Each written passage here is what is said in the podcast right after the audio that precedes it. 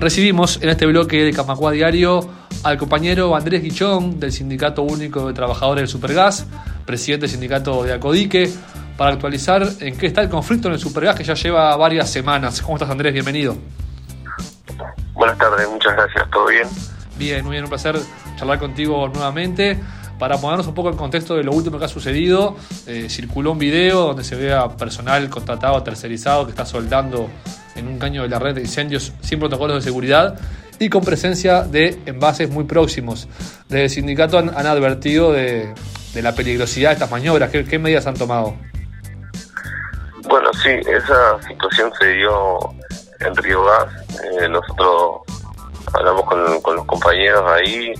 Eh, lo que nos manifiestan es que bueno que, hubo un malentendido con esa situación aparentemente bueno se, pudo hablar sobre sobre este tema de sobre estas situaciones que se vienen dando algunas prácticas medias, complicadas y bueno aparentemente eh, bueno eh, están mejorando la situación en, comunicación para para hacer esta práctica de mejor manera eh, porque bueno, no es, el, no es el primer episodio que se da, pero en principio se le, se le estaría tratando de, de bajar el perfil eso como para empezar a trabajarlo de mejor manera en conjunto empresa y sindicato. Eh, pero sí, son situaciones que, obviamente que independientemente del conflicto hay que seguir de cerca lo que son los temas de seguridad y salud y bueno, lo que se trata es de, mejorar en ese sentido, ¿no? Porque obviamente que la empresa eh, reacciona ante, ante la exposición de, los trabajadores de esta situación. Pero bueno, lo, principal es que, se tenga más cuidado y se mejore tanto en la comunicación como, como en la acción de, este tipo de situaciones. Y bueno, y obviamente que resaltar que, lo bueno es que no haya pasado nada, pero también resaltar de que estamos en un sector donde, donde cualquier accidente es de mucha peligrosidad.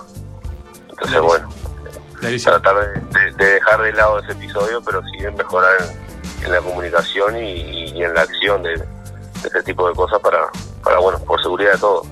Perfecto. Yendo al, conflicto, capaz que podemos pasar un poco en, el limpio para quien capaz no está tan al tanto. ¿Cuál es, cuál es el, germen de este conflicto? ¿Cómo se origina? Bueno, este conflicto, eh, la lectura que hacemos nosotros es que luego de, estas licitaciones que lanzan CAP en el, en el mercado del supergas, eh, al mes de ponerse en práctica los nuevos contratos, se dan estos despidos. Eh, hemos charlado con autoridades, tanto del Ministerio de Industria y Energía como también del presidente de ANCAP, donde bueno nos manifiestan de que no era el espíritu de ellos eh, que este sea el resultado.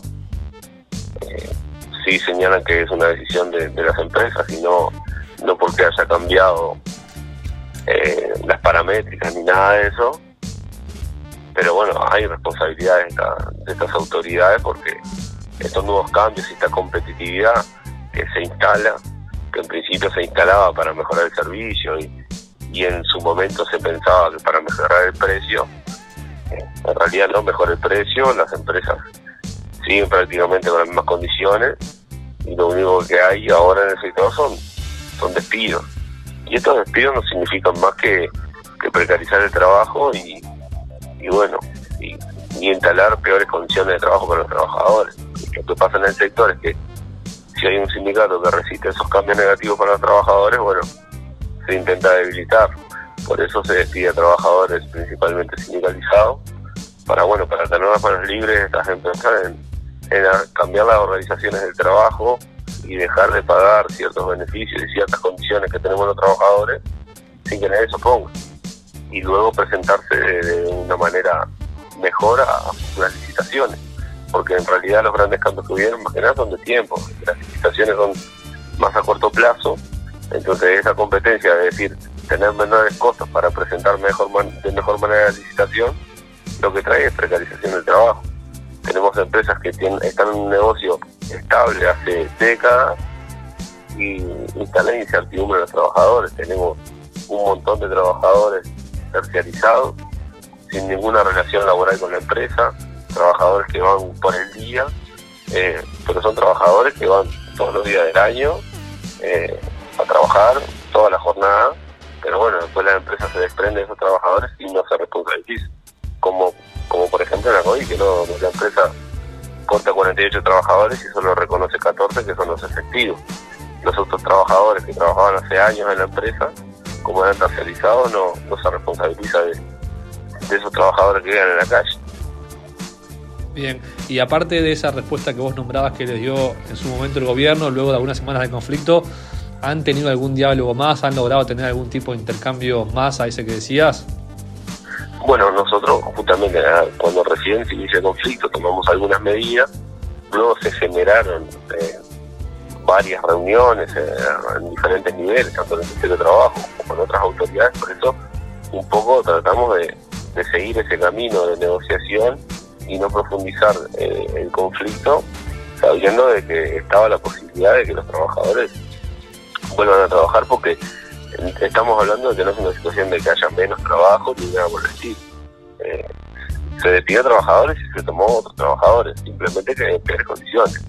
Entonces, bueno, eh, sí tuvimos una reunión eh, la semana anterior con el, con el ministro de Industria y Energía, y lo que le manifestamos fue claro, entendemos de que acá el ministerio tiene que tiene que actuar, entendemos de que no es el rol del Ministerio de Industria y Energía eh, el que tiene que, generar los ámbitos y, donde se tienen que acordar las soluciones, pero sí es un actor de relevancia eh, en lo que es el supergas, eh, es, de interés del Ministerio de Industria y Energía también de que el servicio se dé como corresponde y bueno, eh, avisamos de que nosotros ya resolvimos por asamblea profundizar el conflicto, donde tomaremos medidas en todas las empresas y en toda la cadena de supergas.